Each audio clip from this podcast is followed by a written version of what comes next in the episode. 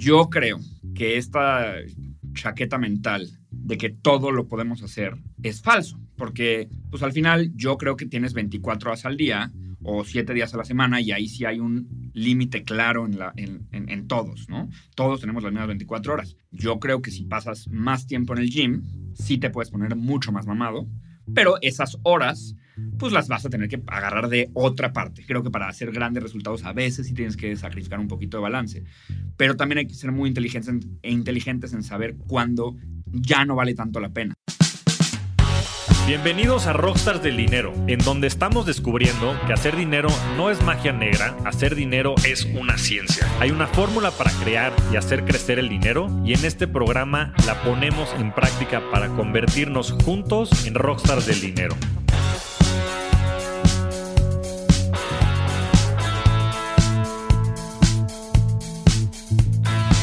Bienvenidos a un nuevo episodio de Rockstars del Dinero. El día de hoy tenemos una celebridad aquí con nosotros, alguien a quien admiro mucho y que también me ha tocado ver del otro lado del micrófono y hoy lo tengo de este lado en esta entrevista. Bienvenido, Juan. ¿Cómo estás, Javier? No manches, estoy bien emocionado de estar aquí, bien contento. Muchas gracias por la invitación. Eh, se va a poner buena la plática. Eso, eso es lo importante. Juan, mucha gente te conoce, pero para los que no, platícanos un poquito de tu background. Buenísimo. Este, pues bueno, básicamente entré a trabajar a Google a los 19 años. Eso es como que con la frase que siempre empiezo y por lo que la mayoría de la gente me conoce. Este, y estuve trabajando ahí durante tres años. Fui el empleado más joven de Google en toda Latinoamérica y era pues, muy interesante trabajar ahí. Aprendí muchísimo de marketing digital, eh, cuando casi no existía mucho marketing digital, la verdad, fue hace a lo mejor como 10 años, pues sí, como 11 años fue. Y entonces no había Facebook Ads, Google Ads estaba empezando, no se llama Google Ads ni siquiera, no había muchas cosas. Entonces eh, estuve como en el, en el lugar correcto, en el momento correcto y aprendiendo de marketing digital. Y, y básicamente lo que me di cuenta durante esos años fue que toda la infraestructura de, de, educación de marketing digital iba hacia las agencias de marketing digital y no tanto hacia el, el emprendedor. Y que muchas veces pues, el emprendedor es al que más le conviene aprender marketing digital y que ya no era tan complicado como otro tipo de marketing, a lo mejor contratar un anuncio en tele o en radio. Ya estas plataformas pues, son bastante de, self-service y, y, y, entonces el emprendedor podía tener esa, esta rama in-house, pero nadie les estaba contando a los emprendedores, todo era para las agencias. Y entonces justo con esta premisa renuncio y emprendo. Entonces renuncio a Google, fundo Mercatitlán, que es esta eh, empresa de marketing digital, de educación, en donde hacemos de todo tipo de educación de marketing digital. Cursos, conferencias, tengo un libro, tengo un podcast, tenemos el blog, hacemos consultoría a empresas gigantes, consultoría a emprendedores chiquititos, eh, un montón de cosas para que las empresas puedan traerse esta pata que muchos años estuvo muy fuera, que es el marketing y ahora ya la tengan in-house y ellos lo controlen y estén así, pues como más conectados con sus propias ventas y con sus, con sus propias estrategias. Entonces, eh, Google me reconoció como uno de los mejores digital marketers en el mundo cuando salí. Hoy en día tengo una relación espectacular con ellos y sigo viajando mucho con ellos, haciendo muchas cosas con ellos. Y le voy al Cruz Azul. Eh, este, sí, siempre siempre quiero dar también defectos, ¿no? No solo lo bonito. Mido 1.63 y le voy al Cruz Azul para que vean que, no todo es chido. Entonces es un poquito de quién soy y qué hago. Y me encanta, ¿eh? Soy un nerd, tetazo, soy ingeniero, soy un apasionado de la tecnología y amo, amo hacer lo que hago. Me divierte muchísimo, de verdad. Pues yo creo que esa es la clave, ¿no? a este, amar lo que haces, pero hay algo que me sorprendió mucho de ti al hacer la investigación y descubrir más, que fue que tu primer emprendimiento lo hiciste a los 11 años y creo que eso ha sido muy representativo de tu carrera, ¿no? Como decías, fuiste el, empleado más joven de Google en Latinoamérica, pues emprendiste a los 22 años, en fin, este, digo, lástima del Cruz Azul, porque claramente el mejor equipo de México es el América, pero ya tendremos esa conversación en otro, en otro foro. Pero, ¿por qué eh, comenzaste a emprender eh, a los 11 años? ¿De dónde viene esta pasión por el emprendimiento? Este, ¿Tus padres son emprendedores? ¿O por qué tienes esta pues, este, sangre o este ADN emprendedor? O sea, mi papá no es emprendedor, mi mamá sí tenía su propio negocio, pero eh, más que el emprendimiento, yo creo que mucho de lo que me enseñó mi mamá era el trabajo duro. Y mi papá también, la verdad, los dos, como que mucho del trabajo, ¿no? O sea, como que la cultura del trabajo, de la disciplina, de no faltar, de siempre estar, de siempre trabajar por lo que quieres. No tanto el emprendimiento particular, pero sí el, la cultura de la chamba en mi casa siempre se vivió muy fuerte. Y la neta, te voy a decir, siempre mi chamba, bueno, casi siempre, a excepción de una de mis chambas de, de cuando vendía quesos, pero ese, ese, emprendimiento de los 11 años que era que hackeaba iPods y iPhones, que además de, además de ilegal, ¿no? Eh, también lugar correcto y momento correcto, porque pues el iPhone era nuevo, acaba de llegar, no, había, no lo vendían ni en México. Y entonces, si alguien se compraba un iPhone afuera de México, tendría que, tenía que desbloquearlo y había una serie de cosas que ibas haciendo y demás, como si fuera de la plaza de la tecnología, pero pues era yo de 11 años.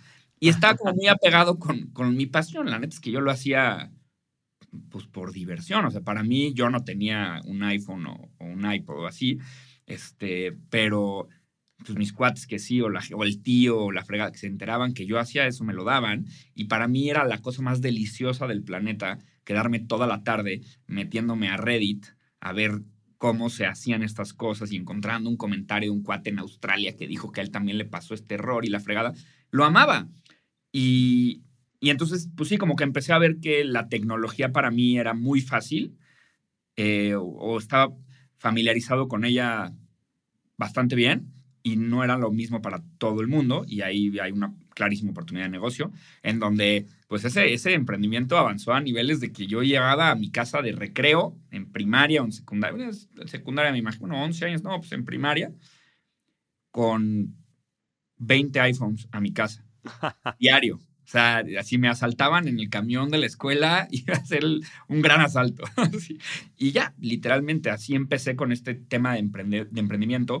Y la neta es que siempre he querido, o sea, como que siempre me ha gustado el mundo del emprendimiento, me gusta muchísimo eh, eh, la, la, libertad y como tener un concepto diferente un poco lo hablamos ahorita antes de cámara, ¿no? Pero tener un concepto diferente de la libertad y de la riqueza que creo que muchas veces las organizaciones no te dan. Y yo aquí en mi empresa, a toda la gente con la que trabajo, y, este es mi, es, mi eslogan con todos, o sea, a toda la gente con la que trabajo que están empleados en Mercatitlán, les los hago parte de este camino, no hacia la escalera corporativa, sino hacia emprender juntos, hacia tener libertad, hacia tener balance, hacia tener salud mental, hacia tener riqueza económica, pero hacia algo como un poquito más completo. Y yo creo que las empresas, la neta, no lo dan. No, hay unas que más, obviamente. Pues, Google, por ejemplo, es, punta de lanza en este aspecto, pero incluso pues, son empresas, son grandes, escalan, eh, ¿no? Y, y al final a mucha gente le puede encantar, pero por lo menos a mí, yo siento que acabas teniendo una vida en retrospectiva no tan, a lo mejor, pues no sé, a mí no me gustaría. Entonces yo por eso siempre he querido ser emprendedor y afortunadamente lo he podido lograr con las herramientas que también la vida me ha dado, porque tampoco es tan fácil y tampoco es como que todo el mundo tiene que ser emprendedor, ni tampoco todo el mundo puede ser emprendedor, esa es la realidad de las cosas. Pero sí creo que entre antes lo hagan mejor. Y este también es una, un tema, pues sí, como un hilo conductor tal vez en mi vida, y es el tema de la pues, de la juventud, ¿no? O sea, siempre joven a lo que sea que haga, eh, porque creo que entre más joven hagas las cosas, pues menos tienes que perder, menos obligaciones tienes, más tiempo puedes arriesgar, menos espera la gente de ti.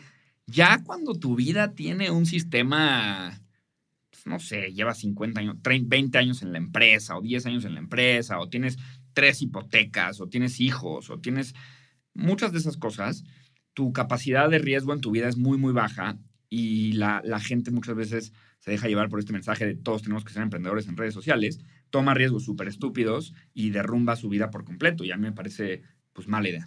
Entonces, es un poco por ahí.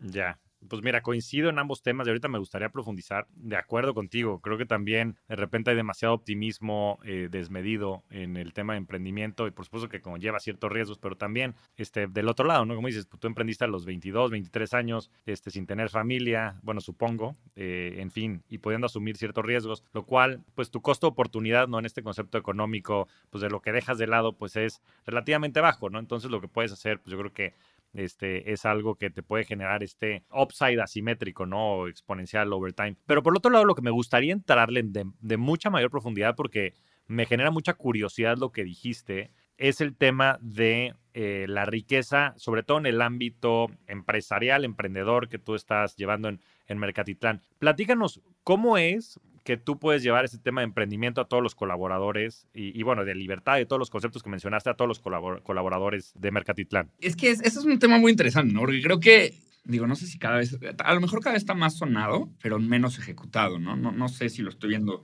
cada vez más ejecutado por las empresas yo personalmente, porque va a haber alguien aquí que va, a decir, no, no, no, no, no, no, no, eres un loser, güey, o eres un, te falta ambición, o seguramente. Yo creo que esta chaqueta mental de que todo lo podemos hacer es falso, porque pues al final yo creo que tienes 24 horas al día o 7 días a la semana y ahí sí hay un límite claro en, en todos, ¿no? Todos tenemos las mismas 24 horas. Yo creo que si pasas más tiempo en el gym, sí te puedes poner mucho más mamado, pero esas horas pues las vas a tener que agarrar de otra parte y a lo mejor no pudiste ver la peli que querías ver. Si te la pasas viendo pelis, pues también está chido porque qué entretenido, pero seguramente no vas a ir tanto a ver a tus abuelos. Y así sucesivamente con todo. Yo creo que lo más interesante en, en, en la vida es que cada quien pueda definir qué exactamente son estas variables que quiere balancear en su vida o que quiere utilizar en su vida.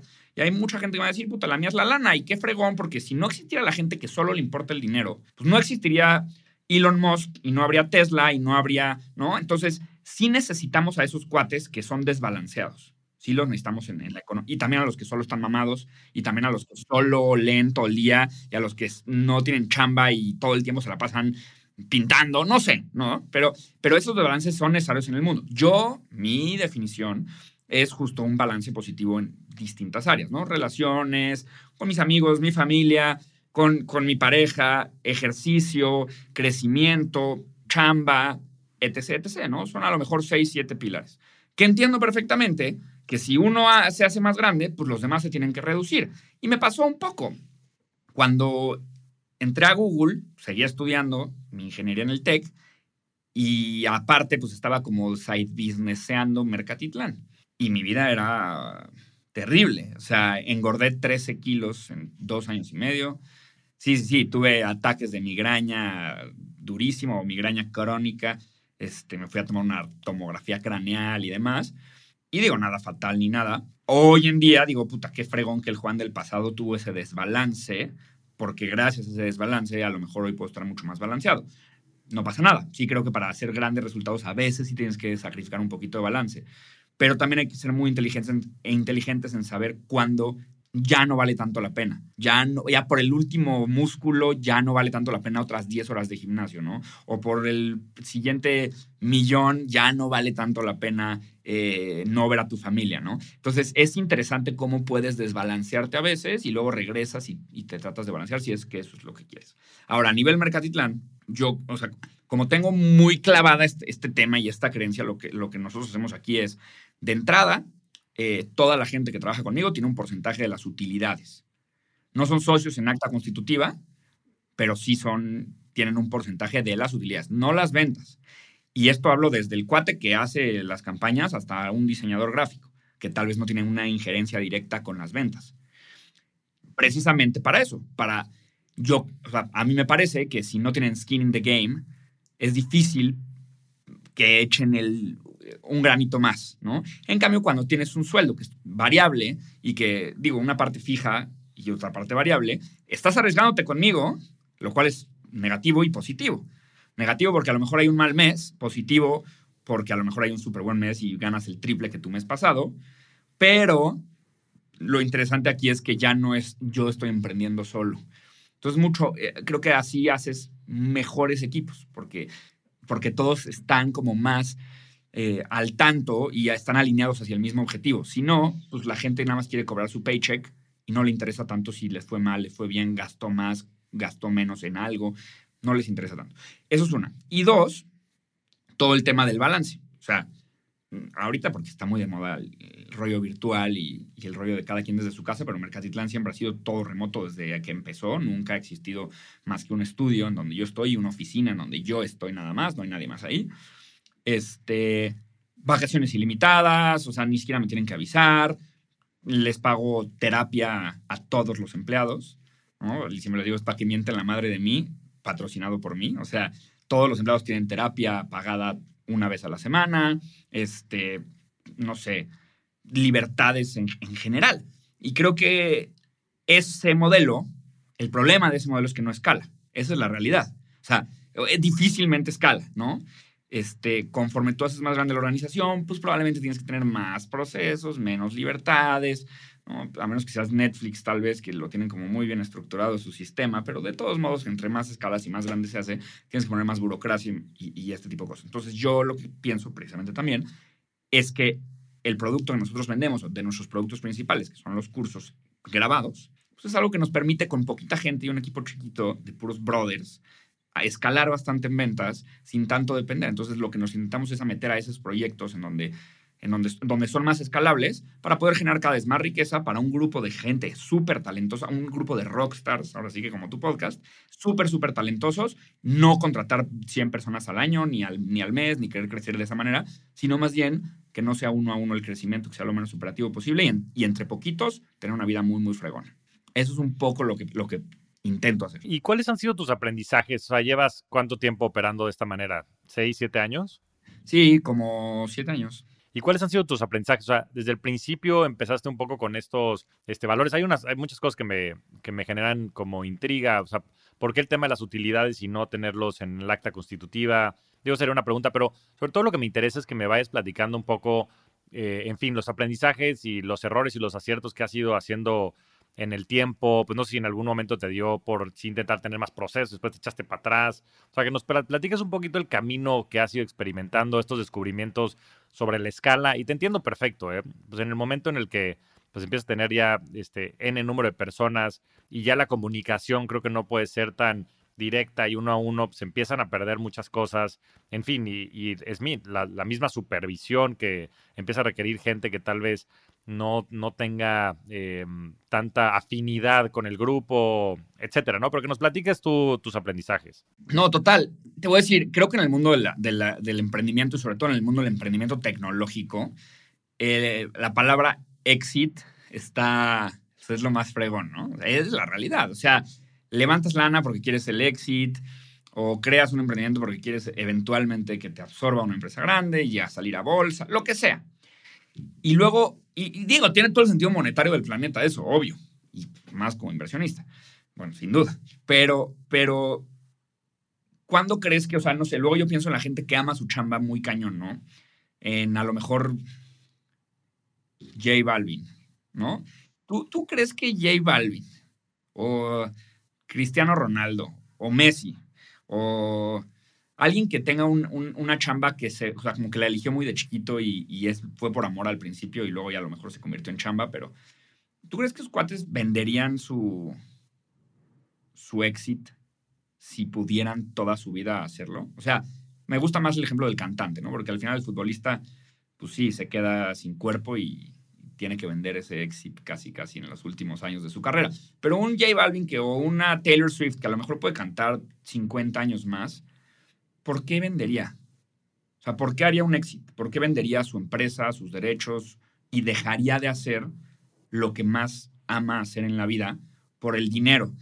Que ese dinero del éxito no va a cambiar el estilo de vida que tiene ahorita haciendo lo mismo que ama, ¿no?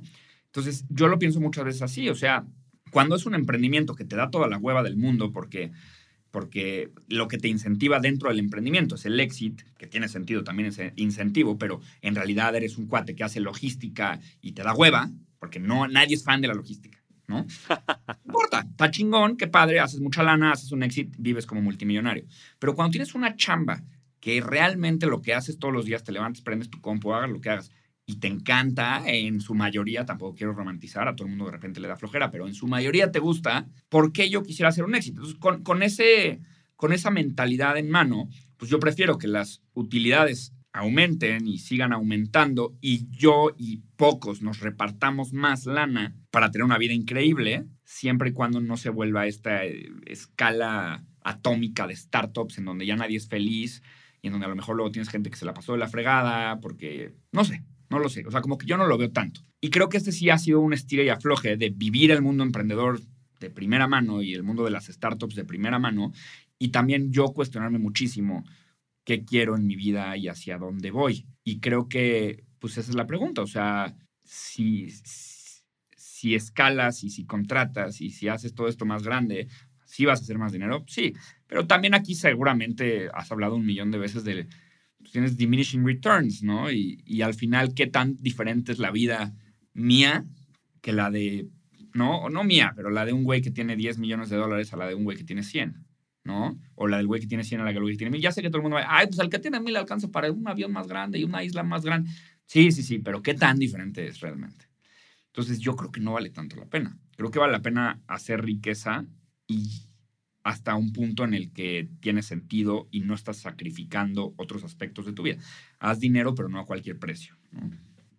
Pues muy cierto lo que dices, Juan. La verdad, eh, me, queda una gran reflexión y yo creo que a toda la audiencia, sobre todo el tema de, los éxitos, ¿no? Yo creo que mucho del modus operandi, sobre todo este, pues nueva oleada de, emprendimientos tecnológicos, están muy enfocados en eso y pues escucha estas evaluaciones de unicornios, de la, la, que la verdad es que es paper money, ¿no? O sea, como dices, inclusive yo creo que para los mismos empleados el tener una estructura de repartición de utilidades, este, como se hacía en la vieja escuela, es, más sana, ¿no? Porque pues mucha gente puede vivir inclusive con millones de dólares ahora en estos unicornios que valen en papel, pero que no valen más allá de eso, ¿no? Y sí se ha generado un incentivo para, como bien mencionabas, que estos trade-offs, ¿no? Entre el esfuerzo que le pone la gente a trabajar versus tal vez el tiempo que tienen para su familia y otras circunstancias, pues se, se mucho hacia el trabajo y se logren estos objetivos, que como dices, pues es el sistema en el que estamos y está bien que exista gente desbalanceada, eso es lo que ha empujado a la humanidad hacia adelante, pero que creo que desafortunadamente la gente no lo hace de manera consciente. Yo creo que lo haces porque pues es, el modus operandi de la sociedad, porque pues, hay muchos privilegios de, eh, de hacerlo de esa manera, el status quo, etcétera, ¿no? Pero me queda una gran reflexión y, sobre todo dijiste una palabra clave que me gustaría ahondar, que es, dijiste, eh, mi visión y lo que quiero hacer de mi vida. Y te quería preguntar en torno a eso, ¿qué has pensado? En, cuanto a tu visión personal de, persona y lo que quieres hacer en la vida. Sí, eh, y creo que es un punto muy importante porque yo tampoco pretendo que todo el mundo me siga la, pues que me, diga, sí, tienes razón. O sea, la neta no, yo sé que un chorro de gente no está de acuerdo, que fregón, ¿no? Y cada quien tendrá sus objetivos y está maravilloso. Pero yo sí creo, precisamente, y en esta parte de la, de la visión, este, y en a dónde quiero llegar eh, eh, en unos años, y hasta digo la, frase a dónde quiero llegar y me incomoda la frase porque, porque, ¿por qué? ¿No? O sea, si voy a todo dar, que a dónde tengo que ir, si me la estoy pasando a todo dar, ¿no? O sea, ¿qué, qué, cosa me va a dar la meta que no me da ahorita el camino, ¿no? No lo sé. Entonces, yo lo que creo es eso. O sea, creo que la libertad en realidad es la riqueza. Y hay una parte de la libertad que es libertad económica. Y hay otra parte de la libertad que es también libertad de tu tiempo, por ejemplo, que a lo mejor ahorita esa es la que más me falta. Pero, o estoy planeando para que no me falte cuando tenga un hijo. ¿no? Estoy tratando de hacer cosas hoy, que no tengo hijos, para el día que tenga un hijo que no me falte esa libertad de tiempo. Y hace cinco años a lo mejor hice las cosas para que no me falte la libertad financiera que hoy ya tengo. Y luego a lo mejor estoy haciendo un chorro de cosas, no sé, hablábamos de cloud, ¿no? Estoy haciendo un chorro de cosas para que el mañana no me falte una libertad de salud, ¿no? Y que pues, pueda seguir disfrutando de la vida y de las cosas. Creo que mi carrera tiene muchísimo sentido en el mundo del, marketing digital. Me encanta, voy a seguir ahí. Amo, amo hablar con la gente, amo hacer estrategias de marketing, amo dar cursos, me encanta escribir, me vuelven loco las entrevistas, me encanta hacer lo que hago.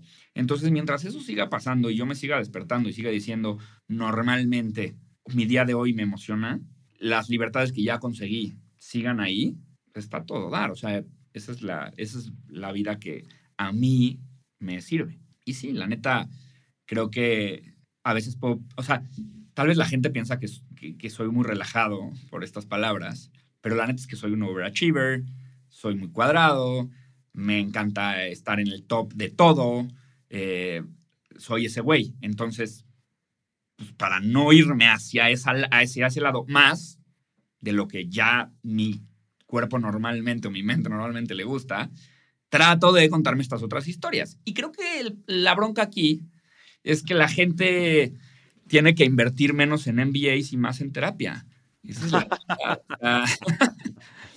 porque, porque eso es lo que pasa, ¿no? O sea, ya cuánta gente conoces que, ay, fui al MBA o no, no sé. Y no, no es que esté diciendo que los MBA están mal, están a todo dar, ¿no? Y son una fregonería. Pero así como invertiste en el MBA, pues inviértete en unas terapias y conócete a ti mismo y ve hacia dónde quieres ir y no seas alguien que no quieres o, no sé. O sea, yo creo eso. Pues qué chingón. La verdad es que coincido.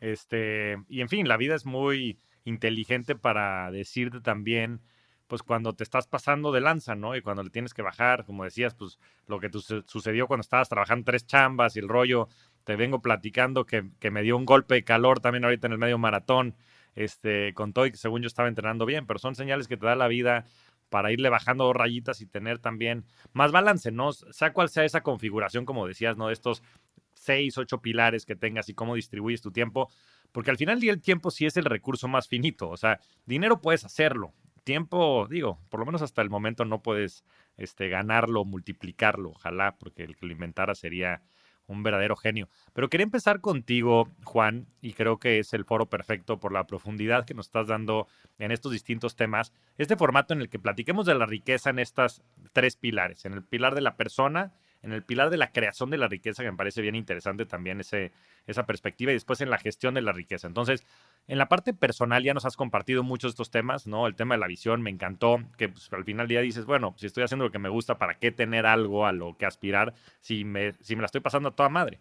Pero ¿qué más haces en torno a temas de salud, ¿no? Ahorita mencionaste el tema de Klaus Zaragoza y pues hay muchísimos temas de biohacking. Me encantaría que nos platicaras qué es lo que estás haciendo con ella en temas de meditación, espiritualidad, a ver si hay algo también más de ese lado, algo más que quieras compartir del lado personal, este, relaciones, en fin, algo que nos puedas platicar en torno a este concepto de la riqueza a nivel personal y las cosas que te han funcionado.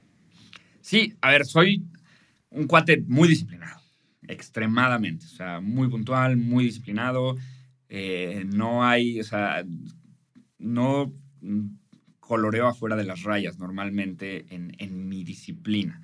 Este, medito dos veces al día, 10 minutos, eh, siempre, o sea, infaltable, invariable. Tengo dos sesiones de terapia este, a la semana de una hora, infaltable también. Eh, hago ejercicio todos los días, media hora de ejercicio que no me gusta y a la semana cuatro horas de ejercicio del que me gusta, ¿no? juego pádel dos veces dos horas y brinco la cuerda, que digo, me gusta brincar la cuerda, pero es el que me da, hueva. da hueva. El pádel me encanta. Me, gusta la competencia. Entonces, todas las cosas que sean de competencia que no sean contra mí, contra alguien más, me gusta. La corrida, por ejemplo, no me gusta justo porque no, o sea, es más contra ti la corrida, ¿no? La gente que le gusta la corrida es como yo, mi, mi propio tiempo lo tengo que romper. Me gusta el pádel, me gusta el fútbol, esas cosas me encantan. Este, soy muy disciplinado, o sea, sí soy disciplinado en las cosas que hago todos los días, soy disciplinado a la hora en la que salgo de la chamba eh, y ahí me auto chingo. O sea, normalmente, por ejemplo, mañana tengo una cita en el para probarme un traje para mi boda. La pongo a las 5. Desde el lunes me jodí porque me atoro, me atoro para que tenga algo que me haga salirme de la chamba. Si yo no hago eso, muy probablemente salga a las 7 o a las 8 porque me gusta. Y me quedo y le pido y me quedo moviendo. Entonces, normalmente trato de atorarme previamente con un algo que me haga salirme de la chamba, un, partido pádel, o hago una cita en el dentista y la pongo a las 6, ¿no? Para salirme. Entonces, eso me funciona bastante bien para como que algo, hay algo que me empuje y me salga. Tengo planeado todo lo que hago todos los días de la semana, de, bueno, por lo menos de entre semana, desde la mañana hasta la noche, o sea, mis planes sociales, literalmente. Y pues ya, o sea, eso es un poco lo que hago a nivel personal para que, para que funcione. El tema de las relaciones, vivo con mi novia, ya me voy a casar este año y siempre, pues, es que la terapia resume muchísimas de, las, de los beneficios que, ¿no? A nivel personal, a nivel relaciones, la terapia, la neta es que es una pinche maravilla. Y luego muchas veces, ¿no? ¿Cuánta gente otra vez busca un mentor, ¿no? Pues busca un terapeuta, ¿no? A un buen terapeuta. En lugar de a un, mentor, ¿no? En lugar de un coach. Y tal vez hay gente que necesita más un mentor, no lo sé. Depende para qué seas bueno o para qué seas malo. Yo siento que los emprendedores somos mejores para hacer negocios que para las ah, soft skills muchas veces o para las habilidades blandas interpersonales. Entonces, a muchos no les hace falta mentores, tal vez. Les hacen falta más más terapeutas o más ejercicio o más conciencia o simplemente más disfrute de la vida, ¿no? Jorge Rosas, este, que seguramente lo conoces. Sí, ya lo, ya lo tuvimos aquí en el podcast. Pues él siempre dice, él dice esta frase que amo, ¿no? Que es que la, la vida es como una paleta helada y le chupes o no le chupes se derrite, ¿no? Entonces, pues chúpale, cabrón. ¿No? Y sí hay gente que va por la vida de verdad hateando y sin, chuparle y, sin disfrutar. Y entonces ahí tienes al multimillonario de super hueva. A mí me choca esa gente, la odio. A mí me cambian los hijos de los ricos, porque como a ellos no les cae, no les costó trabajo, ellos son los que se la pasan poca madre. a veces hasta de más.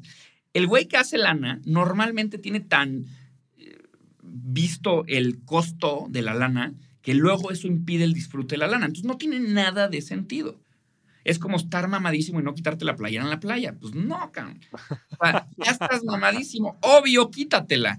Entonces, yo lo veo por, por ahí en el, tema, en el tema personal. Tratar de disfrutar y tratar de realmente hacer conciencia y, vivir en el mundo real en lo más que se pueda y no en, en miedos o en suposiciones mentales. ¿sí?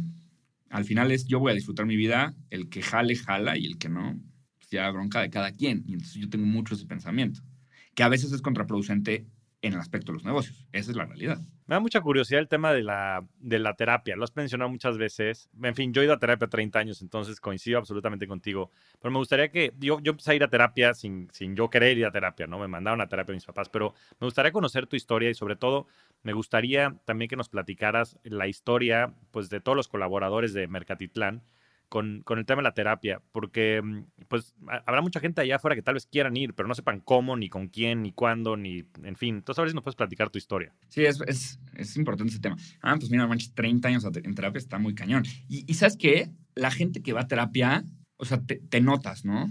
Te notas bien cuidadito, ¿no? O sea, como que, como que sí, como que bien, vienes a la vida y cuestionas y piensas las cosas y es un sabor delicioso la vida cuando no sigues muchos patrones, no lo sé. Sí, no, y es, es un trabajo del día a día, ¿no? O sea, es un trabajo de todos los días, pero sí, sí te, sí te da muchas herramientas, eso, eso sin duda. Particularmente a mí, pues mi infancia no fue tan bonita, esa es la realidad. Este, mis, o sea, tampoco fue la peor infancia de la historia de la humanidad, y no me quiero tirar el piso aquí en lo absoluto, pero pues mis papás se divorciaron, ambos tenían muchos problemas, este, algún otro problemilla económico, sí, nunca fue muy, muy bonita y yo un poco me refugiaba en, estas, en como este aspecto de, de los negocios, me gustaba mucho, en, en, los deportes me gustaban mucho. Y entonces la terapia para mí es desde como súper chiquito, o sea, para mí, exacto, o sea, fue como de, ay, pues tienes que ir a terapia porque estás pasando por este tipo de situaciones, sin elegir yo. Ahora, ¿qué sí me cambió por completo la mentalidad de la terapia? Encontrar un buen terapeuta. Claro. Porque ahí es donde todo cambia. O sea, una, un, un terapeuta nivel 2, pues sí te va a ayudar, pero te va a ayudar a nivel 2. Y un terapeuta a nivel 100 te cambia por completo la vida. Entonces yo, yo creo mucho en invertir, ¿no? O sea, no sé cuánta gente... Es que cuando luego dice los precios de las terapias y cuánto cobra un terapeuta, todo el mundo se espanta cabrón, pero nadie se espanta de un green fee, ¿no? Ahí sí lo paga, ¿no?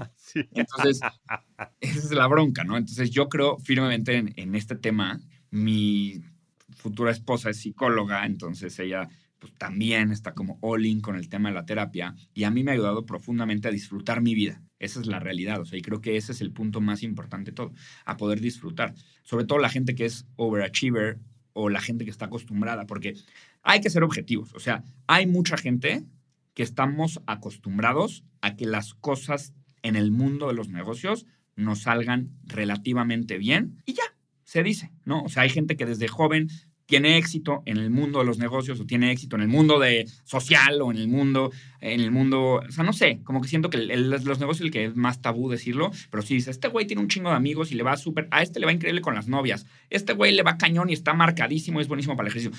Pero decir, este güey siempre ha sido una, una fregonería para el mundo de los negocios, como que la gente luego como no lo hace tanto. Pero es la realidad, ¿no? Hay gente que tiene más facilidad para ciertas cosas.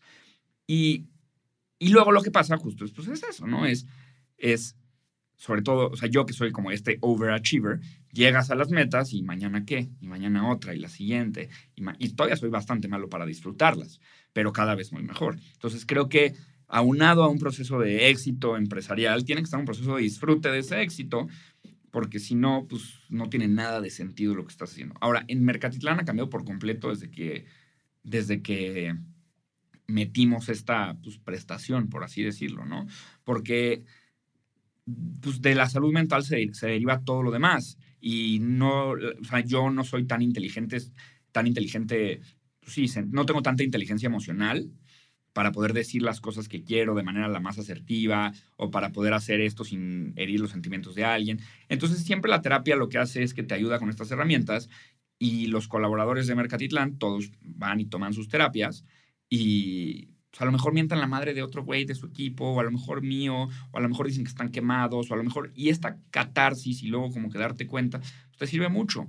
Y entonces tienes un equipo sanito, haciendo lana, tomando buenas decisiones y empujando sus vidas. Y yo soy el primero que siempre los chingo de ese lado de, esto no estuvo, o sea, aquí perdimos tantito el balance de la empresa en este mes, oigan. O sea, hicimos tres proyectos que uno de ellos pudimos haberlo hecho el siguiente, ¿Y qué pasaba? Pues nada más llegaban las ganancias el siguiente mes, no este. No pasaba nada, ¿no? Y nos quemamos, no fue tan bueno hacer esto. O este proyecto sí nos va a dar un chorro de lana, pero va a requerir muchísimo de nuestro tiempo y a lo mejor hoy tiene sentido, pero mañana o pasado mañana no. Prefiero quitar ese dinero de encima de la mesa y enfocarme en un proyecto en el que pueda invertir a largo plazo, a lo mejor aunque hoy no sea el, reward. Y pues sí, eso es un poco como la mentalidad que tenemos todos y la que yo siempre trato de empujar a veces cero exitosamente. Esa es la realidad. O sea, porque sí, se me va de las manos. No, pues yo creo que, en fin, estos son ciclos que seguramente has iterado ya un par de ocasiones eh, y has ido aprendiendo mucho. Pero bueno, no puedo estar más de acuerdo. O sea, y en fin, esa reflexión que dijiste sobre el costo del green fee y el del terapeuta es muy cierta. O sea, ¿a qué le pones valor, no? O sea, en fin. Y digo que muchas veces también salir a jugar golf es una buena terapia, ¿eh? con, con, buenos amigos, sin lugar a dudas. Aunque, aunque a veces seguramente no tan expertos en el tema este, psicológico, pero bueno, en fin, ese es otro, otro tema.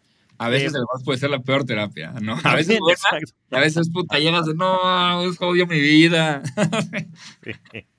Totalmente, totalmente. Por eso hay que rodearse de buenos amigos que también nos ayuden a crecer en el sentido positivo. Pero bueno, eh, ¿hay algún, este, porque me imagino que serán muchos colaboradores, este, algún este, grupo de terapeutas o, o sea, si alguien estuviera buscando hacer, oye, me ah. encantó esa idea de Juan, que pudieran ir con alguien o algo que pudiera recomendar? Sí, nosotros usamos Therapify. Es una maravilla y pues, ya con el nombre seguramente a muchos se les ocurre de qué es. O sea, es una suscripción mensual que pagas y hay paquetes de, mucha gente. Al dueño de, o al founder de Therapify lo conocí cuando Forbes nos puso en la lista de las 30 promesas y el mismo año estábamos los dos y me pareció una genialidad porque no solamente esta herramienta pues, da terapias ahora sí que agrupadas en costos accesibles para empresas, sino que el, el, que la contrata tiene un dashboard en donde puede ver muchos indicadores anónimos, pero indicadores al final de la gente que está tomando las terapias, como el burn,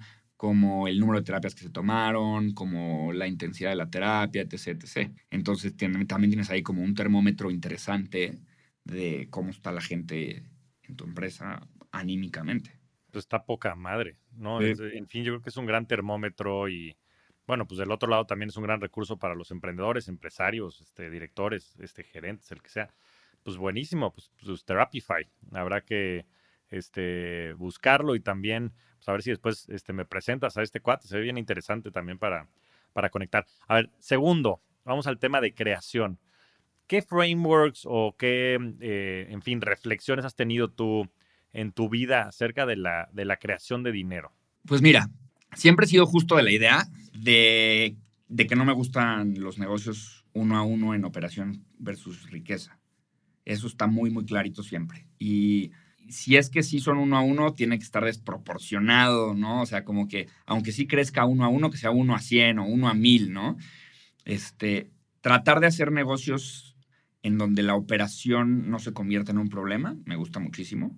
En donde puedas escalar y operar con la misma gente o con menos gente, me gusta mucho.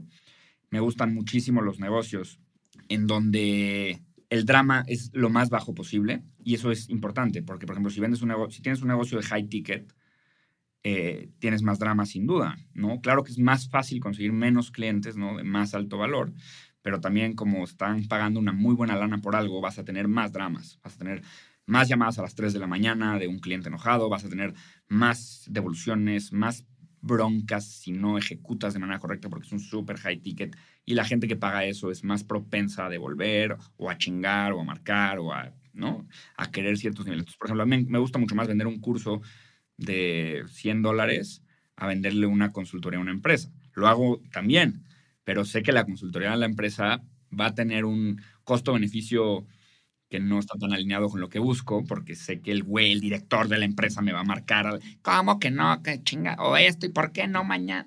¿No? Entonces, trato de hacer negocios que sean lo más baratos o lo, lo que se pueda, lo más baratos posible para que, pues, si es un ticket bajo, la gente devuelve menos, chinga menos, espera menos, este, no, no estás ah, entregando, obviamente tú con calidad, pero no estás ahí contestándole a cinco clientes, no dependes de solo dos, tres, cinco clientes, y que no dependan tanto, o dentro de todo, que no dependan de, del, del tiempo, ¿no? O sea, que dentro del, de, que dependan lo menos posible del tiempo.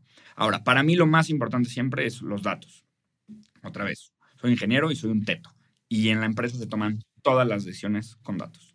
Todas. O sea, Todas es todas. Antes de sacar cualquier producto, se hace una prueba mercado, se mide en el mercado la intención de compra, se miden precios, se hacen A-B testings todo el tiempo de, no sé, mando al, agarro una página, la hago verde y luego la misma página la hago roja y mando el 50% de mi tráfico a cada una de las variaciones y veo con cuál de las dos vendo más, o hago un precio en 99 y otro en 200 y veo cuál me genera más utilidad con todo y costos de, de adquisición de clientes, probamos anuncios, probamos segmentaciones, probamos nuevos proyectos, todo lo probamos en lo más barato y rápido posible, con mucho con la mentalidad lean, este, para ir calando cómo funciona el mercado. Soy el anti, anti, just do it. O sea, si algo me define es, soy el anti, just do it. El anti, ah, pues güey, inténtalo, ah, pues órale, güey, la vida es de los valientes. Me caga esa gente.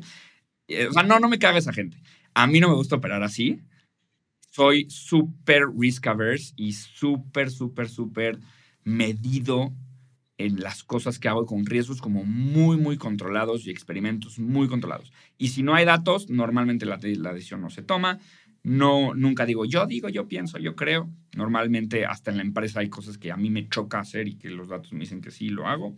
Este, o cosas que a mí me apasionan un montón y proyectos que tengo que cerrar con todo y que los amo porque el dato me está diciendo que no jala, no me importa, lo cierro.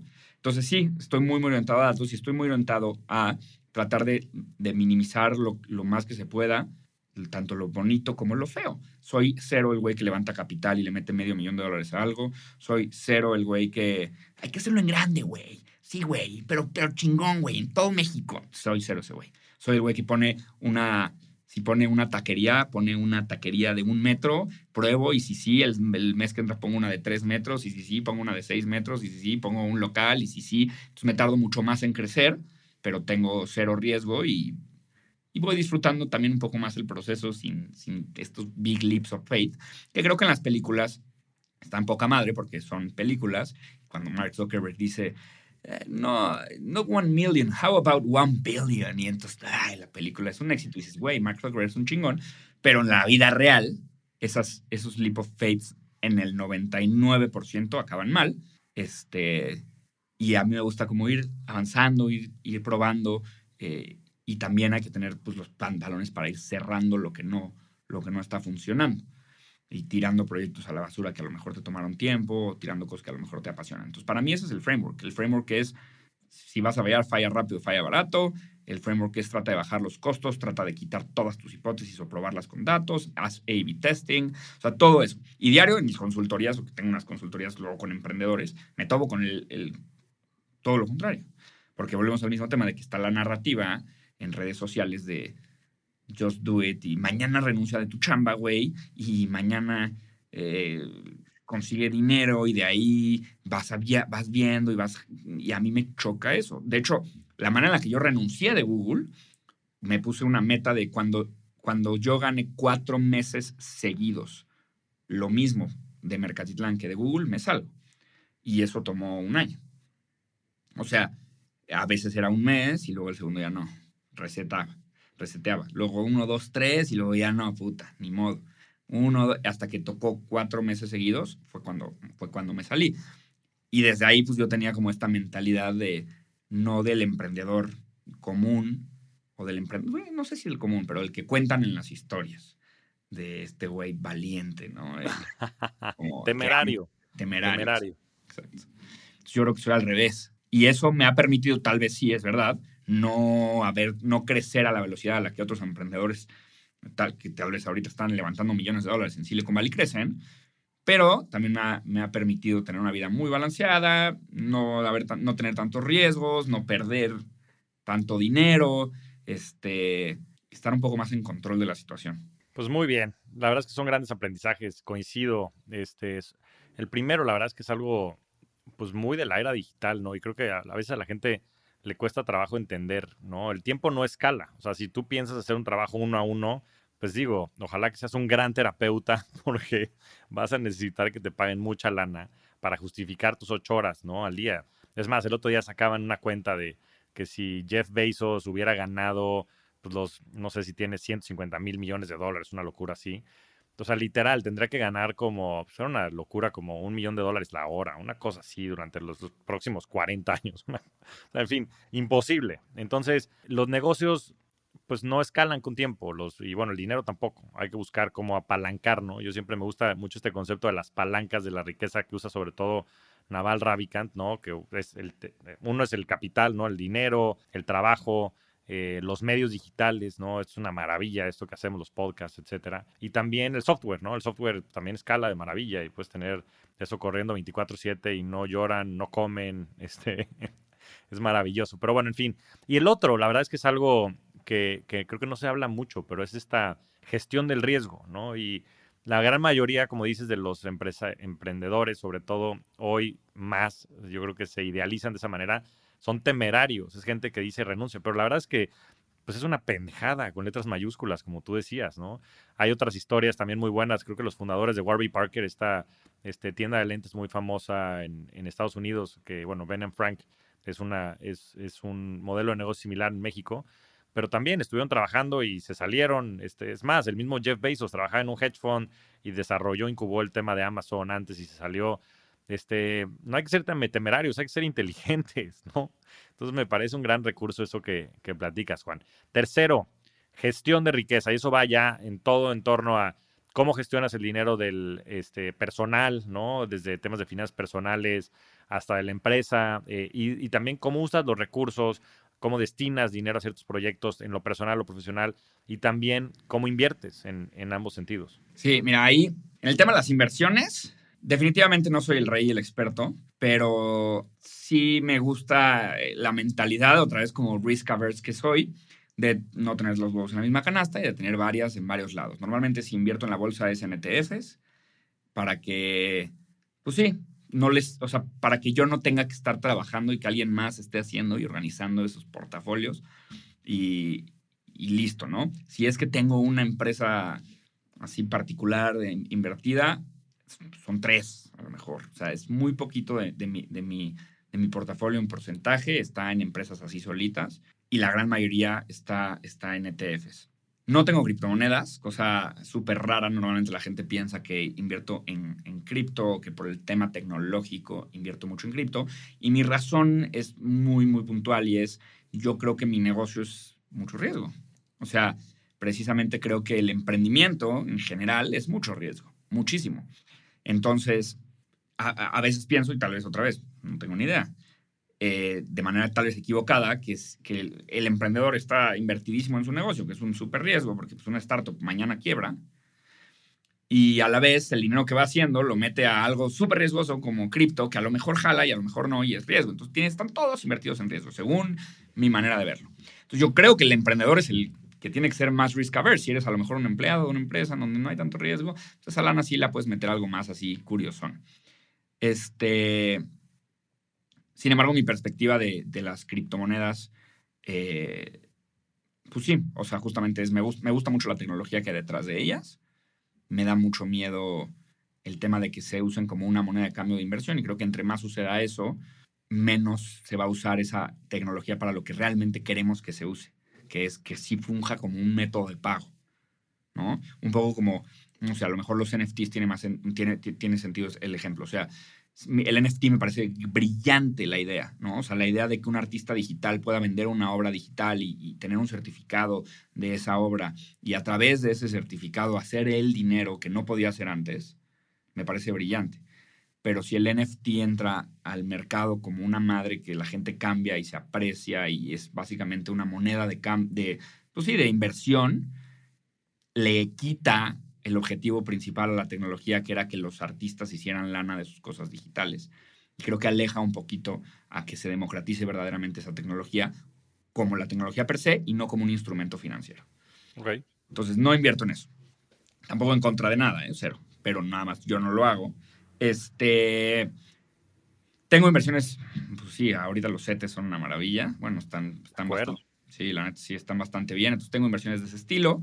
Eh, tengo inversión inmobiliaria y a nivel la empresa también soy bien risk averse, o sea, sí tengo un pool de lana que evidentemente está invertida, pero se podría hacer líquida relativamente fácil por si cualquier cosa, o sea, por lo menos seis meses de runway sin vender nada. Me gustaría que llegue un año, eventualmente va a llegar, este, muy al, estilo de, Bill Gates, ¿no? Que él siempre tenía ese año de guardadito.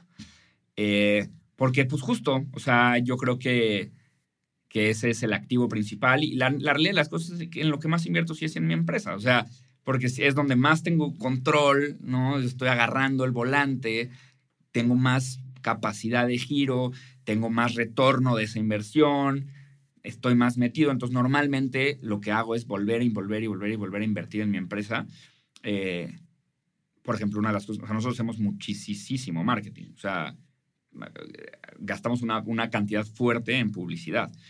Y ahí la gente que trabaja conmigo saben que yo siempre les digo, puta, por mí, acelérale chofer al máximo, o sea, písale full gas a lo que le puedes meter a Facebook, a lo que le puedes meter a Google, a lo que le puedes meter a TikTok Ads, siempre y cuando estés viendo el retorno de inversión ahí muy clarito, pero no, nunca he tenido un límite ahí jamás de que, ay, no, ya es muchísimo, ya, no, hombre, cero. Si me está dando esta maquinita le meto un peso y me saca dos, pues métele dos, tres, seis, tu casa, a tu hermano, todo mételo por esa máquina.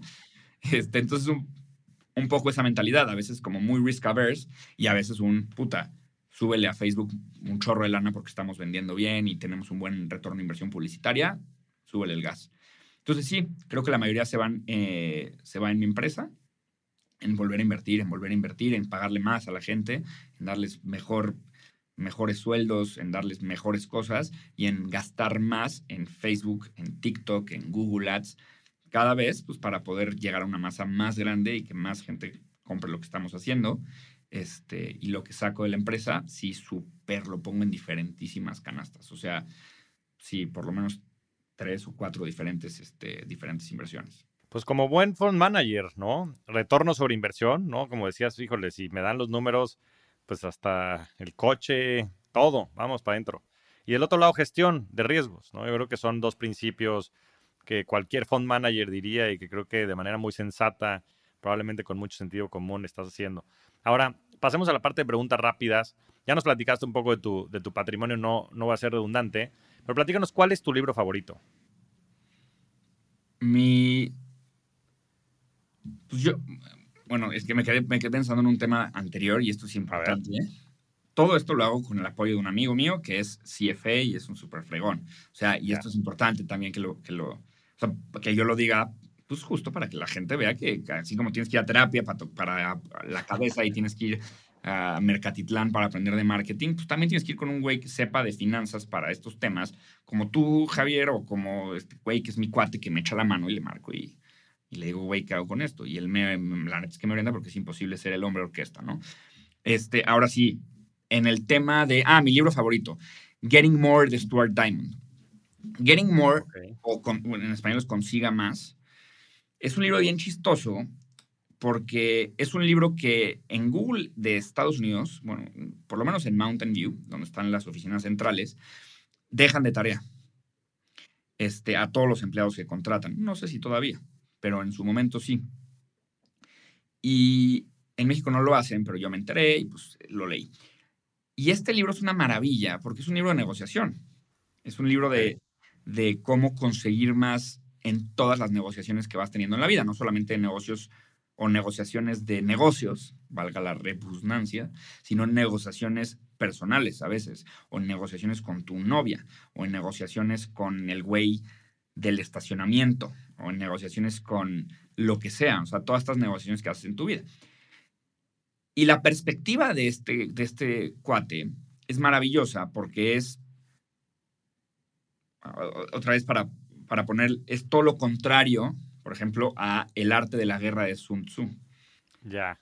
Es una perspectiva de ganar desde el buenondismo, de ganar desde ser un güey agradable, de ganar desde ser educado, buen pedo, de ganar por ahí, de ganar conociendo a la gente, de presentarte a la junta sabiendo cómo se llaman las hijas del comprador. Y desde ahí decirle, puta, qué chingón, y a ver cuándo las invito por un helado, porque pues, mi esposa tiene heladería. Desde esa perspectiva. Entonces me encanta porque porque es más mi lado, la neta, es más mi lado, buen pedo. Y, creo que eso sí viene de Google. La neta es que Google, normalmente la gente piensa que en Google trabajas con los güeyes más inteligentes del mundo. Y no es cierto, porque no hay tantos, ¿no? O sea, es una empresa que tiene tantos miles de, empleados, pues no alcanzan tantos miles, no hay tantos miles de, de güeyes súper inteligentes. Al final acaban contratando gente que es gente normal. Pero lo que sí es este, esta palabra del googliness, que también se, dice mucho, que básicamente es un fit cultural, ¿no? Y, el googliness es mucho de este buen hondismo. Es mucho de tu jefe te echa la mano y tu compañero de trabajo te ayuda y no te aplasta como la cucaracha que eres, ¿no? O sea, te echa, es buen pedo. Y a partir de ser buen pedo, se abren muchísimas más puertas en la vida que, que teniendo una maestría en Stanford. ¿No? A partir de ser buen pedo y ser agradable y ser humano y escuchar y, hablar y estas conexiones, ah, por lo menos yo he visto en mi carrera un empuje eh, hacia que la gente te abra las puertas porque eres un buen pedo.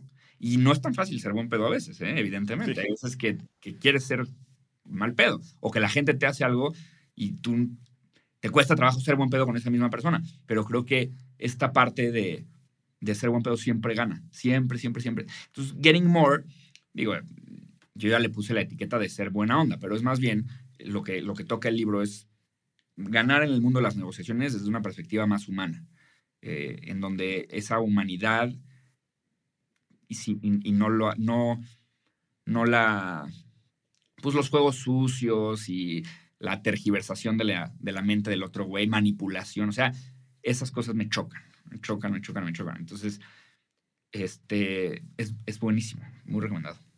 Pues mira, pedido. Ah, mira, comprado, sí, es maravilloso. Este, es muy bueno, te va a gustar mucho y es una perspectiva muy diferente eh, del mundo de los negocios y de, y de, pues sí, del arte de la guerra, ¿no? Por ejemplo, o las 10 inmutables leyes del poder, ¿no? Y estas cosas como más fuertes o duras, no sé. Sí, coercitivas, ¿no? Esto es desde el lado más humano, ¿no? Pues ya, ya te platicaré, pero suena una gran recomendación y creo que lo veo muy reflejado en tu personalidad y tu forma de ser. Ahora, la última. ¿Cuál ha sido tu mejor inversión? Y esto lo digo en el aspecto más amplio de la palabra. No solamente monetaria, ¿no? No solamente monetaria, de vida. Yo creo que es la terapia. O sea, yo creo que voy dos veces a la semana, dos horas, ¿no? Y, y además mi terapeuta es bueno, cobra una muy buena lana. Y, y a veces me cuesta me da hueva, o tengo chamba, o digo con esa lana no manches cuántos greenfish pagaría. Este, pero creo que esa inversión es la que me ha permitido hacer y disfrutar las demás inversiones eh, útiles en mi vida, como tener una muy buena relación en pareja, o como poder hacer ejercicio, o como conocerme, o como saber elegir a mis amistades, o como Mercatitlán, ¿no? Que, que Mercatitlán, pues sí, más es una inversión de tiempo, ¿no? Porque volvemos al mismo tema, o sea, yo empecé esto sin, sin lana, de hecho, mi, mi primer curso, este, como no me alcanzaba, coticé como una productora para que me grabe y como no me alcanzaba, lo que hice fue que tenía una página de Facebook como con 200 seguidores en ese entonces y puse ahí como les doy un curso de Google Analytics en Zoom. Y entonces probé el curso, les di el curso de Google Analytics usando mi tiempo y con ese dinero pagué la productora. O sea, como que siempre ha sido muy así. Eh, creo que es importante pues, que la gente vea cuáles de los dos recursos tiene más. Normalmente cuando empiezas un emprendimiento tienes más tiempo que dinero y después al revés, ¿no? Tienes más dinero que tiempo, pero hay que estar como muy conscientes que tienes más y que quieres gastar más. Este, y creo que, pues sí, tal vez sería entre Mercatitlán y la terapia. O sea, es que no sé quién, digo, empezó Mercatitlán, evidentemente, pero sin la terapia, ¿qué tanto disfrutas lo que has cosechado. Entonces, este, tal vez ahí, no sé, está interesante. Tal vez si no tuviera Mercatitlán, pero sí la terapia, estaría disfrutando igual mi trabajo. No lo sé. Es buena pregunta. Pero yo creo que está entre esas dos. Entonces es, pues háganse, háganse ricos o hagan lana eh, gringo style, este, y hagan cosas exitosas y padres y ayuden y hagan, este, pues sí, buenos productos que les sirvan a la gente. Y luego lo más difícil de todo, disfrútenlo que ese es el pedo. para mí, por lo menos, ¿no? O sea, como que para mí más, ese es el pedo verdadero. No es tanto hacer algo otra vez exitoso, ganarme otro premio. Eso soy bueno, soy bueno para eso. Pero disfrutar, ah, ahí viene el reto. Ahí viene el reto. Ahí viene el reto. Pues yo creo que son círculos virtuosos. Yo creo que pues la terapia, Mercatitlán, el disfrutar. creo que cuando todo está en sintonía, se refuerzan. No creo que uno sea más importante que el otro.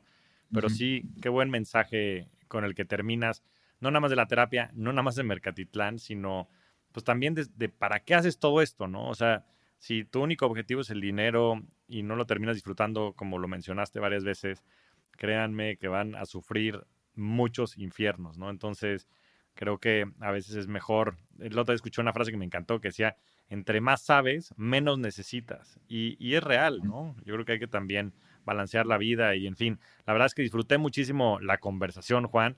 Eh, de verdad, este concepto que decías de la riqueza como libertad, ¿no? En el amplio sentido de la palabra, la libertad, porque va mucho más allá del tema de libertad económica, libertad de tiempo, libertad de pensamiento, en fin. Me encantó este, los, los eh, frameworks y conceptos y reflexiones que tienes eh, en fin, para una persona de tu edad, la verdad es que se ve el trabajo que hay detrás eh, nada de esto es gratis y son el tipo de cosas que tienes que trabajar y que tienes que esforzar todos los días. Y la verdad es que es algo que, que, de lejos se ve en tu persona y en el éxito que has tenido profesionalmente. Me quedo con ganas de conocerte en lo personal. Ahora entiendo por qué Clau nos recomendó y no tengo más que agradecerte estar con nosotros aquí en el programa. Eres un rockstar del dinero y de la vida y te agradezco muchísimo tu tiempo. Eres lo máximo, Javier. Muchísimas gracias, hombre. Gracias por invitarme. Estuvo a todo dar esta, esta plática. Me encantó. Eh, saludos a toda tu audiencia. Y listo, puta, estuvo maravilloso, me la pasé súper bien, lo disfruté un montón. Se ve que tú también amas con locura y pasión lo que haces, se nota, eh, sobre todo porque te ofrecí cambiarlo de día a otro día porque acabas de tenerlo del golpe de calor y dijiste, no, hombre, yo súper jalo y eso habla de que, pues lo disfrutas y eso es lo más chingón que hay en el mundo, eh, poder disfrutar, poder disfrutar lo que haces y la gente lo nota todo el tiempo, ¿no? Cuando escucha tus cosas, cuando ve tus videos, se nota cuando alguien está disfrutando. Eso es sí, invaluable, por así decirlo. Así que neta, pues, también muchas gracias por invitarme y gracias por hacer lo que haces y hacerlo con tanta pinche pasión y disfrute. Gracias, gracias Juan. La verdad es que somos unos privilegiados de poder hacer lo que disfrutamos y lo que nos apasiona y espero que lo podamos repitar, repetir. Te mando un fuerte abrazo. Igualmente. Muchas gracias a todos. Nos vemos semana a semana en este espacio para convertirnos juntos en rockstars del dinero. Yo soy Javier Martínez Morodo, búscame en redes sociales como arroba Javier Morodo y suscríbete a Rockstars del Dinero en Spotify, Apple Podcast, donde sea que escuches tus programas. agradecimientos especiales a todo el equipo de producción. Rockstars del Dinero es una producción de Sonoro.